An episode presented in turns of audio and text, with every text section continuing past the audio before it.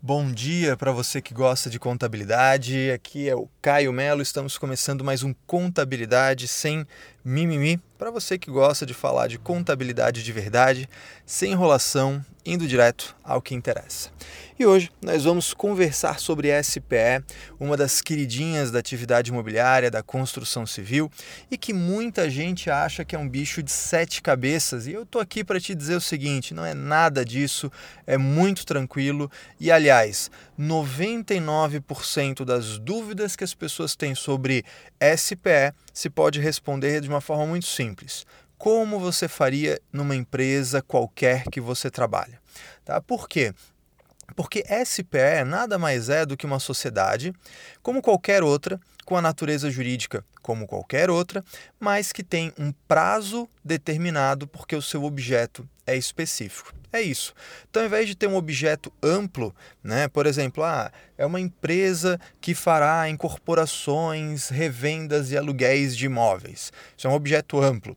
Ela vai ter um objeto específico, ela vai ter um propósito específico. Então ela vai falar diferente, ela vai falar que o, o objeto social é o propósito, né, essa sociedade é constituída com o propósito específico de incorporar o empreendimento X, bem como realizar a revenda das unidades provenientes dessa negociação e o aluguel da, do, desses imóveis enquanto realizado o objeto social. Então, eu posso ter os, os mesmos três KNAIs, os mesmos três códigos KNAI, mas continuar tendo um propósito específico. Eu estou dizendo que a minha empresa não foi constituída para ter uma vida social independente, é, indefinida, é, por prazo indeterminado, que vai existir por anos, décadas e sei lá mais quando. Não, ela não vai ter uma vida social indefinida, ela vai ter uma vida social definida. A vida social dessa SPE é só fazer o empreendimento X. Eventualmente, ela vai receber alguma coisa por dação em pagamento e vai revender. Eventualmente, ela vai alugar enquanto está realizando objeto social para fazer caixa. Então, ela tem os três quinais, mas ela não é constituída para existir indefinidamente, certo? Ela vai ter vida social independente dos seus sócios, porque ela é personificada, mas uma vida limitada. Por isso, propósito específico e prazo determinado. Mas pensando em natureza jurídica, é, é uma sociedade como qualquer outra. Então, pode ser uma sociedade simples limitada, que é SPE, pode ser uma empresária limitada, que é SPE, pode ser uma SA, que é SPE. Perceba? Então, qualquer natureza jurídica dessas né, como qualquer outra empresa que você já trabalha e você já lida, já faz a contabilidade, só que nesse caso ela tem um propósito específico e um prazo determinado. E esse prazo determinado não precisa ser uma data.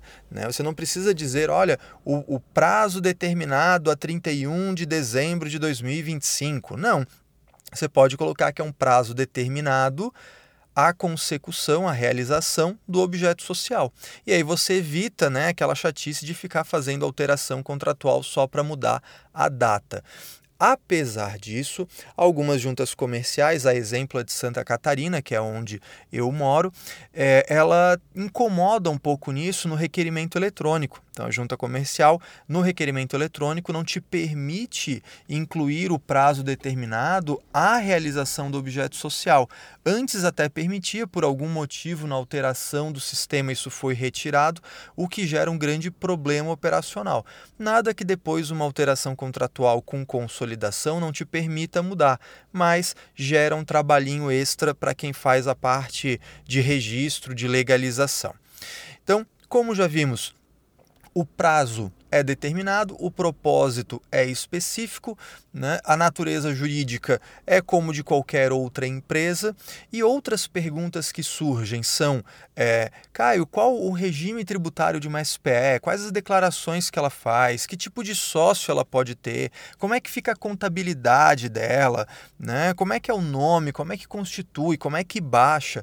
Então, vou te dizer o seguinte é tudo igual a qualquer outra empresa. É uma empresa como qualquer outra. Então você vai olhar, olha, que tipo de sócio pode ter? Pode ter física, pode ter jurídica, pode ter dos dois tipos, pode ter de um só, sem problema nenhum, como qualquer outra empresa. o regime tributário. Você vai olhar a atividade, você vai olhar o, o volume de receita, como qualquer outra empresa, para determinar em que regime tributário ela vai ficar.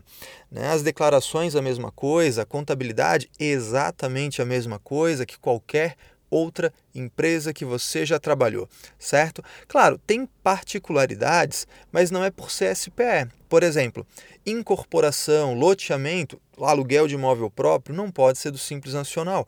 Mas não é porque é SPE, é porque essa atividade já não pode mesmo. Né? Constituição e baixa, igual você faz no cartório, na junta de qualquer outra empresa da mesma natureza jurídica. Né? O nome empresarial, para não dizer que, tem, que não tem particularidade nenhuma, você pode incluir a partícula SPE no nome, mas é pode, não é deve. Ou seja, se você quiser, faz SPE sem botar a partícula SPE no nome. Se você quiser colocar, pode também, tá? Mas não tem muito mistério, não tem erro. É muito tranquilo trabalhar com esse tipo de empresa. Mas essa tranquilidade, ela começou em maio de 2017. Tá? Até abril de 2017, por uma instrução normativa antiga da, do DREI, que era 10 de 2013, existiam as, algumas incomodações. Por exemplo, uma SPE nascia SPE tinha que ser SPE até o final da sua vida social. Você não podia pegar uma empresa qualquer e transformar em SPE e vice-versa. Né? Você era obrigado a colocar a partícula SPE no nome. Tá? Tinha algumas chatices, algumas burocracias extras quando a gente falava de SPE, mas hoje em dia não tem mais. Hoje em dia não, né? Desde maio de 2017, com a vigência da Instrução Normativa 38 de 2017. E talvez a essa altura do campeonato você esteja se perguntando, então para que que serve esse negócio de SPS? Ela funciona como qualquer outra empresa. Bem, ela funciona como uma forma de segregar patrimônios e resultados. Quando que isso é relevante?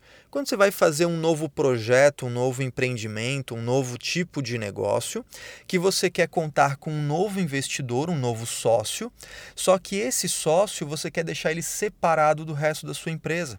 Imagina que você tem uma empresa que já tem lá 20 anos de mercado, já tem uma série de resultados, de patrimônio acumulado, de operações anteriores, e você quer começar um novo projeto, um novo braço de atuação, um novo segmento, um novo empreendimento e você quer um novo investidor para esse novo projeto que não quer que isso se misture, o resultado desse novo negócio não se misture com o seu já existente. Então, nesse caso, uma SPE serviria muito bem para isso tanto a SPE quanto a SCP que nós já vimos num podcast passado. E aí você vai analisar o tipo de investimento que é melhor. No caso da SPE, é uma sociedade como qualquer outra, então há a responsabilidade limitada, ambos os, a própria SPE responde por si. Se ela for desconsiderada, aí sim os sócios vão responder, mas todos os sócios aparecem perante terceiros numa relação como essa. Então tem algumas características entre SPE e SCP, suas divergências que vão delimitar. Para o meu caso específico, esse novo investimento é interessante fazer via SPE, via SCP? Aí é uma análise de investimento que vai ser feita. Mas a função da SPE é isso: é você dizer que você vai fazer um projeto específico, um propósito específico, através de uma nova sociedade para segregar patrimônios e resultados. Antes de terminar esse podcast, eu também tenho que te falar o seguinte o, tudo que eu te falei até aqui é para SPE em geral. Agora, existem duas exceções. Primeira, a, a, a SPE é prevista na Lei 1179 de 2004, 11.079 de 2004. Nessa lei fala-se da parceria público-privada e aí ela é um pouco mais rígida, porque quando, como você mistura público e privado, você tem que ter um pouco mais de rigidez nessa questão de ser específico, deixar de ser, etc. Outra exceção é a SPE prevista no artigo 56 da Lei Complementar 123. Isso mesmo, a Lei do Simples Nacional. Lá tem uma previsão né, de que se pode constituir uma SPE exclusivamente de empresas do Simples Nacional. Então aqui tem uma restrição do tipo de sócio, que essa SPE o propósito específico dela é fazer compras e vendas em nome coletivo desses sócios do Simples Nacional, que essa SPE necessariamente é do lucro real regime não cumulativo, diferente da, do, da SPE que a gente usa no dia a dia na atividade imobiliária, que pode ser né, de diferentes regimes tributários, com diferente composição societária, tudo mais. Agora, Nesse caso específico né, da, da Lei Complementar 123, você tem algumas regras um pouco mais rígidas, certo? Bem, Basicamente é isso, um kit sobrevivência aí para você entender com mais clareza o que é uma SPE. Se você quer é, complementar isso, você tem o post no nosso blog, blog.caiomelo.com.br. Você acessa lá e tem a, a informação em texto para você que, que é mais da leitura, quer ter um resumo, né? Escutou isso aqui, gostou, mas quer ter isso por escrito para compartilhar com um amigo do escritório. Vai lá, pega esse material, né? Fica à vontade. A ideia, citando a fonte, o que eu quero mais é que essa informação se multiplique e chegue ao máximo de pessoas possível, certo? Se você ainda não conhece, vou dar outra dica para você também. Estamos agora com o canal no YouTube, então você pode acessar em youtube.com.br barra Caio Melo. É o único que não tem o P do meio, arroba né, Caio P Melo no Instagram, no Facebook é Caio P Melo também, mas no YouTube ficou sem o P do meio. Então youtube.com.br barra Caio Melo e você acessa o nosso canal. Por último, mas não menos importante, quero te deixar um forte abraço, desejar uma ótima semana e até o próximo episódio.